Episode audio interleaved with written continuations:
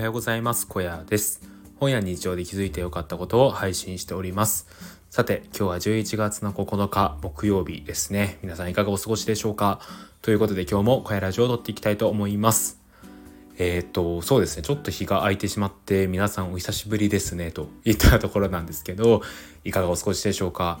なんかねあの3連休むっちゃ暑くてでそれから月曜日くらいまで暑かったんですけどまた急に冷えてきてなんかやっと11月らしくなってきたなっていう気がしますね。うん。なんかそのちょっと前の3連休の暑さはなんか夏の何て言うかな残暑くらいの暑さでなんかそれまで自分が11月を過ごしてるってことを忘れていたんですけどまあもうね今年もあと残りわずか2ヶ月ということでもう11月なんだななんてことを感じております。うんで、まあね、寒暖差がすごい激しくなっているので、まあ僕もそうなんですけど、皆さん体調管理は本当に気をつけてください。今の時期ね、本当体調崩しやすいと思うので、はい。ということでですね、今日も撮っていきたいと思います。今日話したいことはですね、ただ誠実であれということでね、お話をしていきたいと思います。ただ誠実であれ。皆さんどうですかね？うん、これはどういうことな言葉なんだろうってね思った人もいると思うんですけどこれですね僕の祖父おじいちゃんの言葉なんですよね。あの僕はですね、え2世帯住宅実家が2世帯住宅でして、えー、僕の両親と母方の、えー、父母、まあ、僕のおじいちゃんおばあちゃんですねが一緒に住んでいるんですよ。で僕は幼い頃からその家でずっと住んでいたのでまあ家にね誰もいないっていうことはなかったんですよね。なんでもうこれ死後かもしれないんですけどいわゆる鍵っ子鍵を持たされて出ていくような、えー、家庭ではなかったんですよね。うん、でまあこう母親がいない時は、えー、自分のおじいちゃんおばあちゃんが僕のことを面倒見てくれて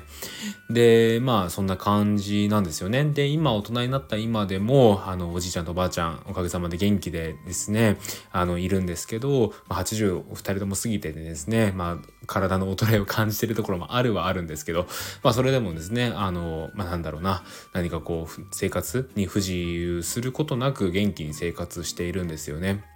で僕はですねこの年になってそのおじいちゃんおばあちゃんと一緒に暮らしていたこと幼い頃に暮らしていたことっていうのが僕のこの性格名にかなりですね影響を与えたなそれはいい影響を与えているってことなんですけど与えたなってことを思っていてだからこそですねあの良かったなってことを思うんですよ。こればっかりはですね、僕が選択できることではないので、まあ、僕の両親がまあそういう選択をしてくれたっていうことに感謝していますね。うん。まあもちろんねこう大人になって見えてくるものとして、まあ、そのおじいちゃんとおばあちゃんがいるっていうことが自分の親からすればですねいいことばかりではないっていうのも見えてくる中でですねあのそれ以上のものっていうのが、まあ、あるっていうのはまあ親はどう思ってるか分かんないですけど僕はあのそのいい部分上積みのそのいい部分しか知らないのでああよかったなってことを思うんですよね。でその中の一つが僕の中での誠実さっていう部分につながっていると思うんですよ。でこれですねなんで自分がそういう誠実さみたいなことを大事にしているかなってことを思った時に自分のおじいちゃんがその誠実さっていうのをすごい大事にしているからでそれを僕によく伝えてくれたからだと思うんですよね。でこれについて気づいたのが先週先々週かな？に、えー、僕久しぶりにねえー、っとまあ実家に帰ったんですけどそこでおじいちゃんと話した時になんか突然それを言われたんですよね。なんか僕一回ねあの仕事まあ無職では無職か 無職になってそれから今仕事をもう一回再開して働いている会社員なんですけどまあその会社で働く上でお前誠実さを忘れちゃいかんぞってことをすごい言ってきたんですよね。で別に僕何かその誠実を忘れてる素振りとかを見せたわけではないんですけど誠実であればどんなことでも解決するしお前のことを嫌う人っていうのはいなくなるっていうことをですね、まあ、すごい言われたんですよ。うん、でねなんかそれを言われた時にああ確かになっていうことを思ったんですよ。うん、誠実であるっていうことが何かこう周りに対して悪い影響を与えることっていうことはないですしそれが僕のなんだろうな人生のなんだろうこう生き方の中でブレを与えるつまりこう嘘をついてそれが自分の中でのなんか後ろめたさになるみたいなこともないのでその誠実さを持ち続けるっていうことはすごい大事だなってことを、まあ、僕のおじいちゃんにそれを言われて気づいたんですよね。でかつですね僕はまあ自分で言うのもなんですけど結構その誠実さっていうのを大事にしてきたなってことを改めて思ったんですよ。うん、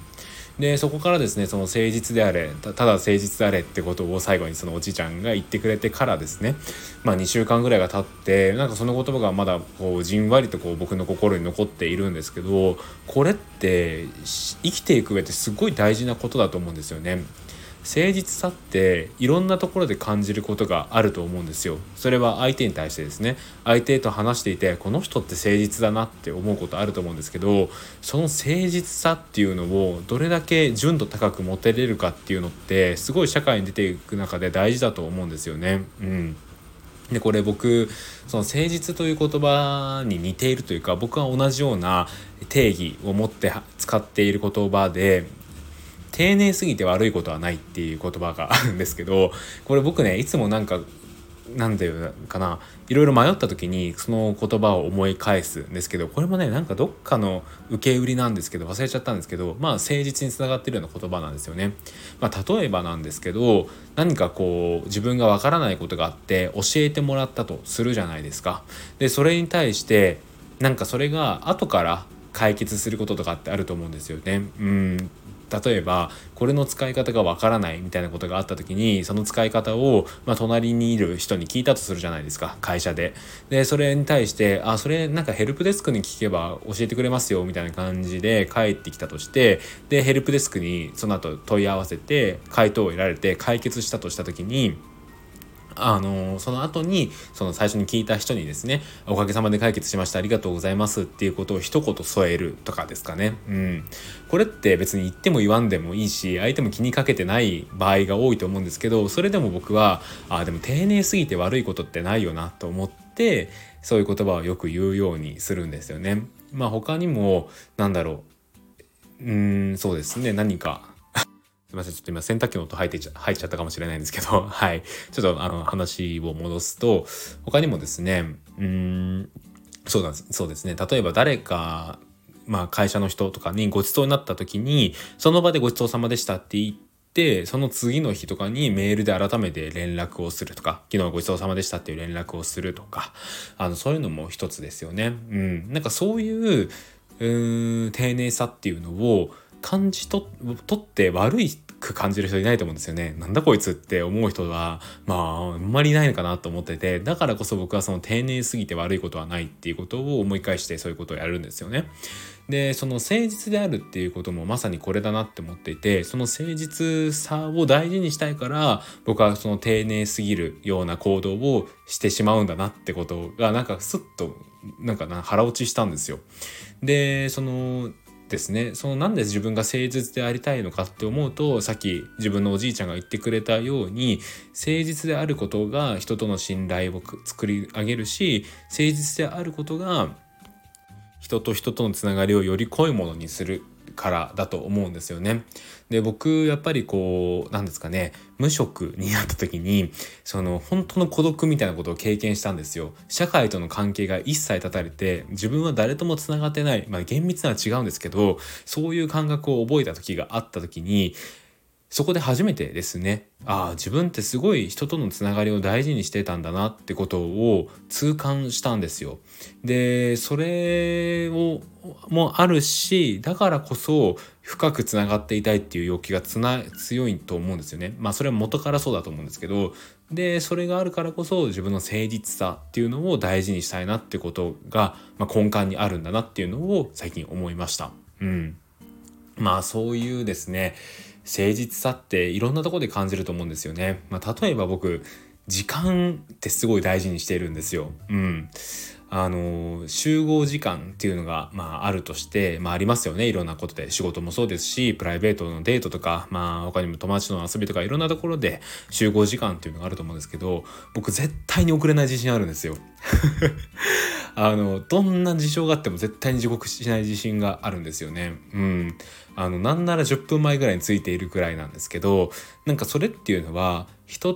とのこう信頼関係を構築する上で時間って一番何ですかね簡単ですし簡単だからこそその部分で相手のことをが見えやすいと思うんですよね。その簡単な部分を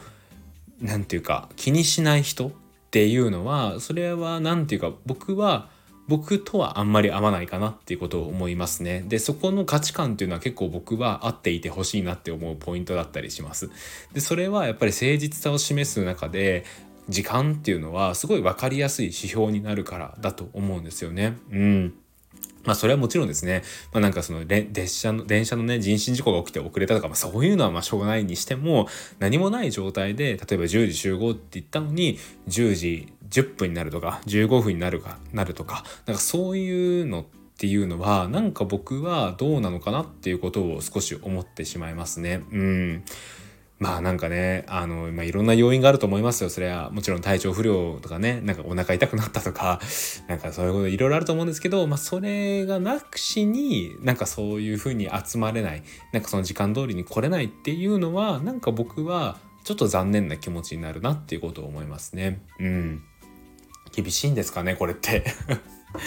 まあでもなんかそのメールの丁寧さとかあのそういうのは別にどっちでもいいと思うんですよ。まあ人の好き好きとかまあその塩梅があると思うんでいいと思うんですけどなんかその当たり前のことを当たり前のようにやるっていうところが誠実さの第一歩だと思うのでそういった部分は自分自身すごい大事にしていきたいなと思いますかね。うん。なんかその仕事とかで関係してる人にすれ違ったら挨拶するとかまあその出社したら気持ちよく朝は挨拶するとかなんか笑顔でありがとうございますって言うとか、時間を守るとか、なんかそういう一個一個ですよね。を当たり前のようにやるっていうのは誠実さにつながるし、その誠実さっていうのが人との信頼関係を作っていく、まあ、根幹にあるものなんじゃないのかなっていうことを思いますね。で、それを教えてくれたのは、僕の祖父おじいちゃんですし、まあ、それに気づいたのが、まあ、先先週の出来事なんですけどそれをもっと昔から教えてくれたのもまた自分のおじいちゃんだなってことを思いましたね。僕がこう幼い頃にですねもう3歳4歳ぐらいから物心ついてまあそうですねもうずっとなんか僕おじいちゃん子なんですけどおじいちゃんの影響を多分に受けているのでなんかそれがあって自分の今があるって思うとあなんか自分その2世帯住宅で幼い頃からそのおじいちゃんおばあちゃんに育てられて本当に良かったなーなんてことを思っていますかね。うんはい、えー、そんな感じで今日はただ誠実であれということでお話をしてみました。皆さんの意見、えー、ぜひですね、コメントに書いてください。ということでですね、ここからちょっとアフタートークに入っていきたいと思います。えー、ここからは雑談ですね。うん。はい、ということでですね、なんか僕、ここ最近の悩みとして、なんか眠りが浅いっていうのがあったんですよ。夜ですね、10時ぐらいに僕早いんで、もうね、部屋真っ暗になってるんですけど、朝ね、それでも3時とかに目覚めちゃって、いや、さすがに早すぎるだろうって思って、もう一回寝て4時とかで、あ、もう無理と思ってそこから起きて、朝ちょっとまああのまあなんですかね自分のやりたいことをやってまあそれでも4時間ぐらいなんでね 4時間ぐらいそうやってもうそれは朝活の域を超えてないかと思いながらやはり仕事行き帰ってきてもう8時半ぐらいから眠くなるんですけどまあそれでも10時ぐらいになって寝てまた3時に起きてでもう一回ちょっと頑張って寝て4時になってみたいな生活を、まあ、永遠に繰り返していたんですけどなんかその生活をしている中でですねこれどうにかせんといかんなってことを思ったんですよ。なんかその睡眠ってやっぱ大事だなってことを思っててうんなんかその睡眠がですねあのーちゃんと取れないと、本当日中のパフォーマンスに影響するし、うん、なんか普通に肌とかの調子も悪くなるんで、まあ、睡眠をね、すごい大事にしたいなってことを思って、どうすればいいかなってことをいろいろ考えた結果ですね、えー、たどり着いたのが、消灯してからスマホを一切開かないっていうことですね。うん、これ僕結構舐めてたんですよ。だからブルーライト、まあ、確かに感じるけど、ちょっとね、部屋暗くしてスマホ見るくらいでそんなに影響ないでしょって思ってたんですけど、これね、やめただけでめちゃめちゃぐっすり寝れるようになりましたね。まあ、厳密にはその僕、まあ消灯してからスマホで YouTube でですね、あの、ラジオを探すんですよ。なんかそのいい感じのやつ。で、まあ、ラジオというか動画を探してそれをバックグラウンドで再生するみたいな感じで全然覚えちゃいないんですけどなんかそれがないと不安でなんかその音声を流しながら寝るんですよね。でまあ気づいたらまあ10分15分ぐらいの動画が多いので15分後ぐらいには多分もうその音全くしなくてそのまま僕は寝てるみたいな感じだったんですけどその音も良くないのかなっていうこととそれを探してる間の、まあ、ブルーライトが良くないのかなっていうところですかね。うんなんかその無音で寝るっていうのをしばらくしてなかったっていうよりもこう酔っ払って家帰ってきて流す気力もなく寝るとかそれぐらいしかなかったんですけど、まあ、ちゃんとこうなんですかねアルコールがない状態でそれをやってみたらですねめっちゃよく寝れるようになったんですよ。うん、前から10時ぐらい10時ぐらいには寝るんですけど起きるのが5時とか、うん、それぐらいになって、いや、本当によく寝れるようになったなと思って、なんか最低7時間ぐらいはぐっすり寝たいなって思ってた頃、まあ、しっかりその7時間で起きれるようになった っていうのがあって、あ、これすごいいいななんてことを思っていますね。うん。